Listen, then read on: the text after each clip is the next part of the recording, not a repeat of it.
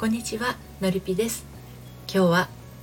こんな状況だったら離婚してもいいと思いますかというテーマでお話をしていきたいと思います。えー、お母さんの呪縛が解けずに自由に飛べない30代女性が自分の翼で人生を羽ばたけるように恋愛カウンセラーをしたりオンラインサロンを運営したりしています。はい。まあ、あの離婚してもいいかとか離婚したらダメなのかってね、まあ、人はなぜ自分以外の人に判断を委ねなくなってしまうんでしょうかね。これはまあひとえにリスクを感じてしまうからなのではないかと思います。離婚した後のリスクが怖いから離婚していいのか迷う。そしてそういう時は結婚し続けるリスクというものまで気が回らなくなっている状態でもあります。たとえ決定的なことがなくても結婚生活の中で離婚の種となり得ることはですね日々積み上げられて積み上がっていきますよね。離婚している人たちですら急に離婚となったわけではありません。やっぱりこうあることが積もり積もって離婚が決定的になっていくんですね。はい、今日はある相談サイトの女性を例にとって、えー、お話をしていきたいと思うんですけれどまた3つに分けてお話をしていきます。1つ目が離婚するなら今より幸せになることを覚悟してください。2つ目が夫を見切る時が分かるのはあなただけ。3つ目が大丈夫。今より最悪はない。はい。この3つに分けてお話をしていきます。まずですね離婚するなら今より幸せになることを覚悟してくださいなんですがこれはまあいつもねあのお伝えしていることでもありますけれどはい、えー、ある相談サイトで見かけたご相談今日は扱っていきますね。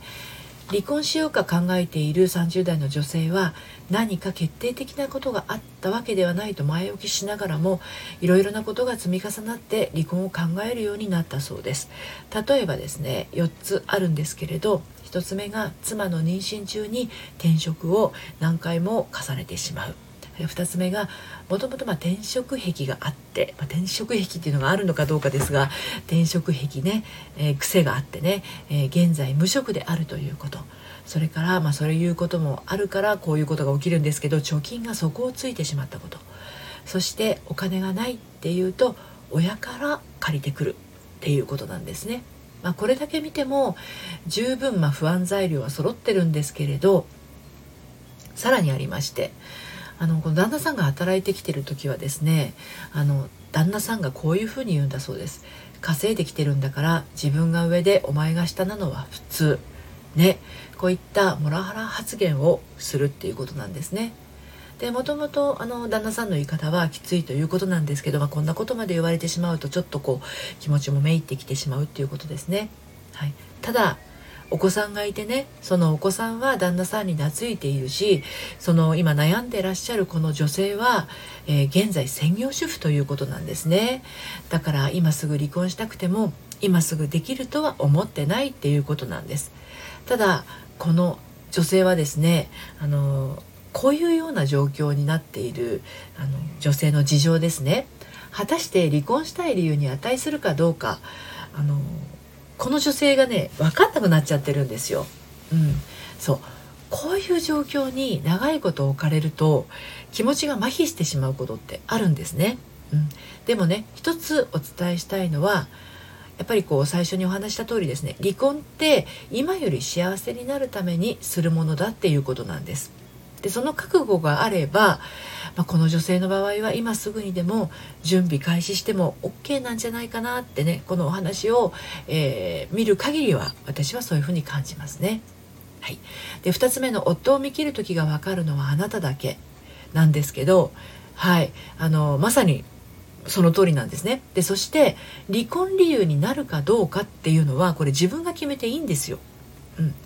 あのあなたが我慢できないことを他の誰かが同じように感じてねあのこのくらい私は我慢できるっていうふうに言ったとしてもですよ。あなたが我慢ならないことはあなたは我慢しなくてよろしいっていうことなんです。自分の感覚を他人に判断してもらうのを、まあ、そうやって委ねたりするのはやめた方がいいですね。そんなことをしても答えは見つかりません。あなたが求めている答えは見つからないです。もう嫌だっていう感覚を感じて生きるのも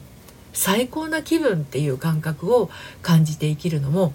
あなたしか感じられません。だから自分の感じている気持ちに自信と責任を持ってくださいね。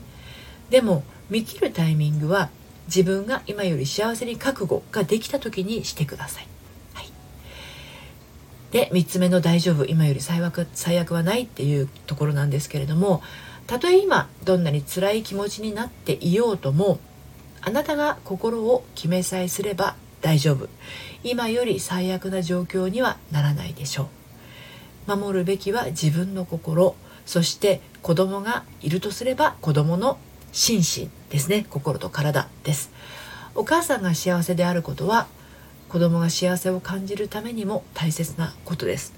もちろん夫婦揃って仲良くいられればあのそれだけで子供はね幸せな気持ちにはなれます。でもそうなれない夫婦だっているんです。先ほどの女性の旦那さんのように幸せな気持ちになれるどころかどんどん妻がね不幸な気持ちに下げられてしまう。これじゃあ結婚した意味がありません。あなたは旦那さんに蔑まれるために結婚したわけでも無職の旦那さんのイライラを受け止めるために結婚したわけでもありません。子供にとってはいいお父さんかもしれませんけどそのためにあなたが不幸を感じる結婚生活を続けるっていうのもちょっとバランスが悪いと感じます。仮に離婚したとしても子供にとっての父親であることには変わりありませんからお父さんと子供は関係構築は可能です。どこかで夫婦しっかり話し合うことができる関係性が持てれば改めて夫婦やり直しの道もあるかもしれませんね。そのためにお互いに必要なことは聞ける耳とコミュニケーション力ですねこれなくして一方が一方を責め続けるような関係性であるなら修復していくのにも相当時間がかかってしまうでしょう仕事の問題はこれからも続いていきますので一度しっかり話を聞いて納得がいかなければ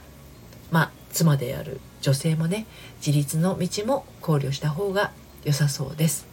はい。ということで今日はこんな状況だったら離婚してもいいと思いますかというテーマでお話をしてきました。はい、離婚したい気持ちをどう処理するかということよりも何に不満で何が自分の望みと違うのかを改めて確認してみてください。少なくともあなたが愛を感じられない場合方向性を変えていかなければならないタイミングに来ているのかもしれません。でこちらの内容はですね公式サイトの読むセラピーの方でもですね綴っていますので読んでみたい方は概要欄から読んでみてください。そしてまあ何のご相談もそうなんですけど一人で答えが出ない時は初めてのご相談でお話聞かせてください。最後まで聞いていただいてありがとうございます。それではまた。さようなら。